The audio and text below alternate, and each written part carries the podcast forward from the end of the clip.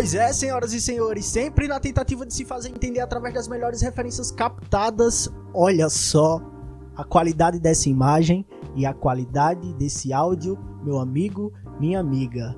Eu não poderia jamais deixar de começar esse episódio sem agradecer as três pessoas fundamentais que estão por trás da qualidade desse áudio e desse vídeo. A primeira delas, sem sombra de dúvidas, é a minha esposa, Eliane. Toda essa parafernária de luz que tem aqui no estúdio improvisado é totalmente dela. E a ela eu agradeço por ela ser quem é e por ainda aguentar minhas aventuras como é o Receptor Podcast. A segunda pessoa é Nicole, que na sua humildade chegou para mim e falou: "Tiago, tem uma câmera de bobeira aí em Garanhuns, na casa da minha mãe. Pode ficar com ela e grava teus episódios lá." A terceira pessoa é Leon, meu irmãozinho, que forneceu essa interface de áudio que está captando esse áudio muito melhor do que o primeiro episódio para vocês. Então, sem essas três pessoas, não seria possível toda essa qualidade. E a essas três pessoas, o meu amor e o meu muito obrigado. E para começar nossa conversa de hoje, eu me peguei refletindo nesses últimos tempos sobre eu só devo escutar as pessoas com quem eu concordo? Isso é um debate muito importante que leva em conta nossa saúde mental, nossos estudos e nosso cotidiano. Todo mundo já escutou alguma vez que a bifurcação para o que temos hoje no Brasil começou lá em 2013, né? Naquelas manifestações que iniciaram na cidade de São Paulo, mas depois que a TV aberta escancarou a violência policial, ela se tornou não só uma luta contra o aumento de passagem na cidade de São Paulo, mas se tornou uma luta nacional e pelo que era mesmo enfim, o Brasil inteiro se reuniu para dizer que não era apenas pelos 20 centavos. Na minha cidade não foi diferente, né? Garanhuns se mobilizou, né? No que ficou conhecido como a maior manifestação de rua do nosso município, né? Até hoje foi a maior manifestação de rua da cidade de Garanhuns. A polícia militar na época falou que tinham 10 mil pessoas na rua. E se a polícia militar falou que tinham 10 mil pessoas, é porque tinha gente pra caralho. As pautas eram diversas, faltava unidade, né? De um lado você tinha pessoas que gritavam sem violência! E do outro lado tinha uma galera com um espírito meio fascista, só que elas não sabiam que elas estavam reproduzindo fascismo, de falar que era proibido ter partido político naquelas manifestações. Então faltava unidade em tudo, as manifestações não tinham foco e ninguém sabia, na verdade, o que estavam fazendo na rua, né?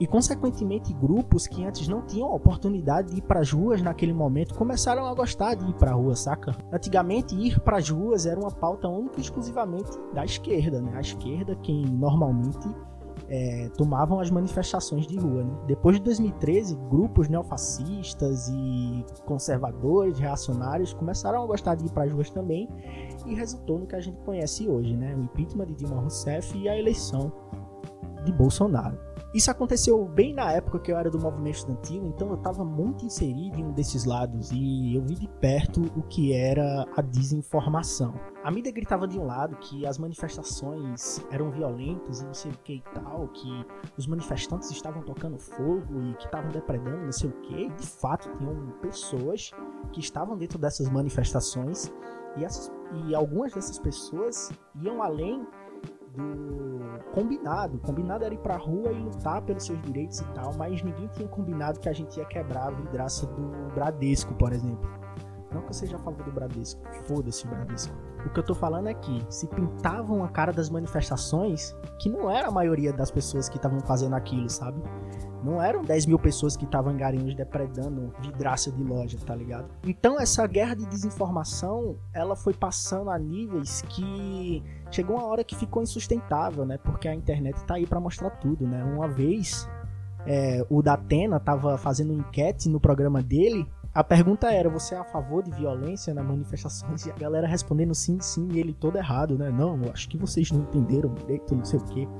Porque quando as pessoas viram em TV aberta, nego apanhando na rua de graça pra polícia, levando spray de pimenta na cara, bala de borracha, repórter sendo é, violentado pela polícia, né? Inúmeros repórteres independentes e de grandes e da grande mídia também, né? Pessoas que levaram tiro de borracha e tal. E isso foi se voltando contra essa grande mídia que antes tinha o domínio dessa opinião e a internet ver aí para pelo menos dar outra versão dos fatos, né? E daí vem a importância de aprender por diversas fontes, né? Jamais achar que uma notícia que eu li em um lugar ou uma informação que eu peguei em um livro ou em um filme ou em um documentário, ela é um fim em si mesma. Jamais achar que aquelas informações que eu vi em tal lugar é aquilo e ponto. A verdade é simplesmente um ponto de vista.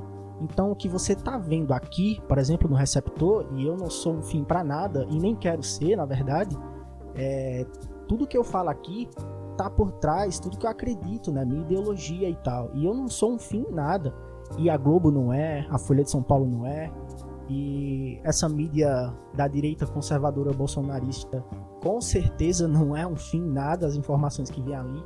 É sempre importante a gente estar tá passeando pelas diversas formas de se fazer entender.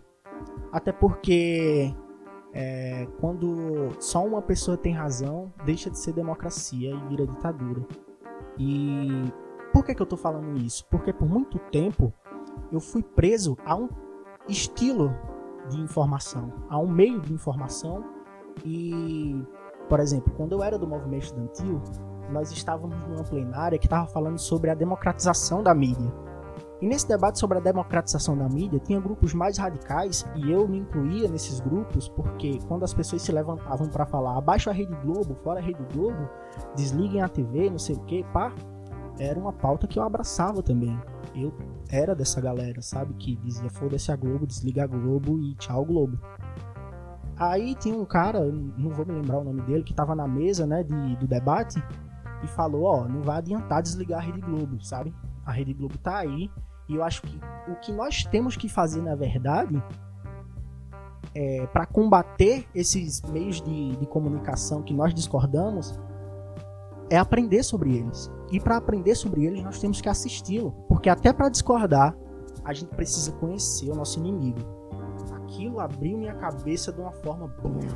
É muito fácil dizer que discorda de Paulo Freire, que a educação no Brasil desgraça porque Paulo Freire é o patrono da educação brasileira, sendo que essa pessoa fala com informações de nada porque nunca leu um livro de Paulo Freire.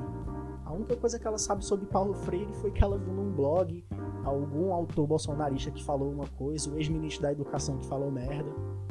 E é só isso que essas pessoas sa sabem sobre o Paulo Freire. Ele é uma das personalidades que mais são atacadas por essa nova forma de se fazer governo no Brasil. Né? Mas o importante de se ter a mente aberta para escutar outros tipos de informação a partir de outros pontos de vista é ter anticorpos para isso.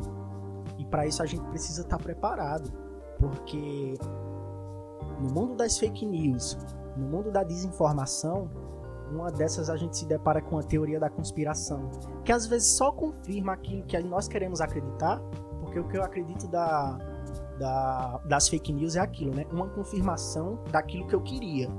É, quando se fala em mamadeira de piroca ou do kit gay, é simplesmente uma confirmação para aquelas pessoas que queriam que aquilo fosse verdade, sabe? E quando elas veem um site com domínio.com ou .br, né? É, acham que é, são notícias verídicas, né? Diário do Centro do Mundo, jornal, não sei das quantas, e olha, não, é um jornal que está falando, isso aqui é verdade, tá? Não sei o que.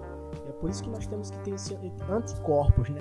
De entender que a linguagem por trás da câmera, a personificação daquilo que está sendo dito, está por trás toda a ideologia do meio de comunicação e da pessoa que está falando.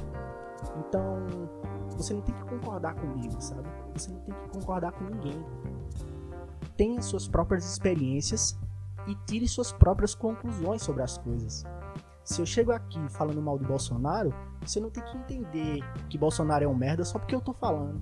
Você tem que ir por suas próprias pernas, saber por que Bolsonaro é um bosta. É sobre isso, sabe?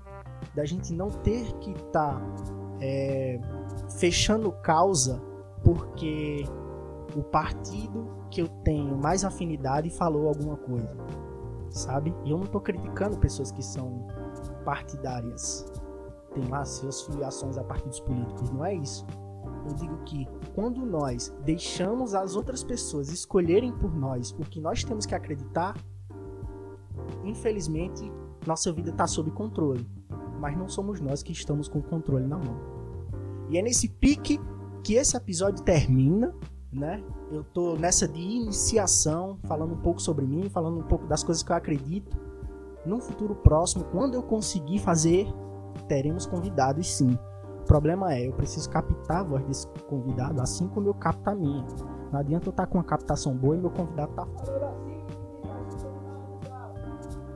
Tá ligado? Então para isso eu preciso de uma mesa de som, eu preciso juntar uma grana para fazer isso. Isso demanda investimento. Eu não vou fazer de qualquer jeito.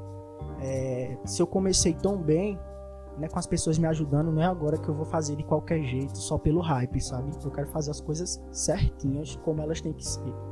Me sigam nas redes sociais, arroba Thiago Indy no Instagram, Thiago Receptor no Twitter e sigam o Receptor no Instagram.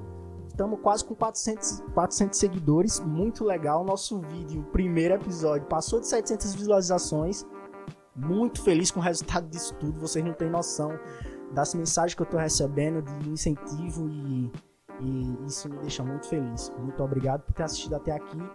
Curta, compartilhe, nos escute no Spotify. É muito importante que vocês deem play nos episódios. Assistir no Instagram, legal, mas vai lá no Spotify dá um play. Isso vai ajudar bastante a fazer com que o Receptor Podcast decole e assim comigo levar muita gente junta para falar o que der na telha através das melhores referências captadas. Demorou? Um abraço e até a próxima.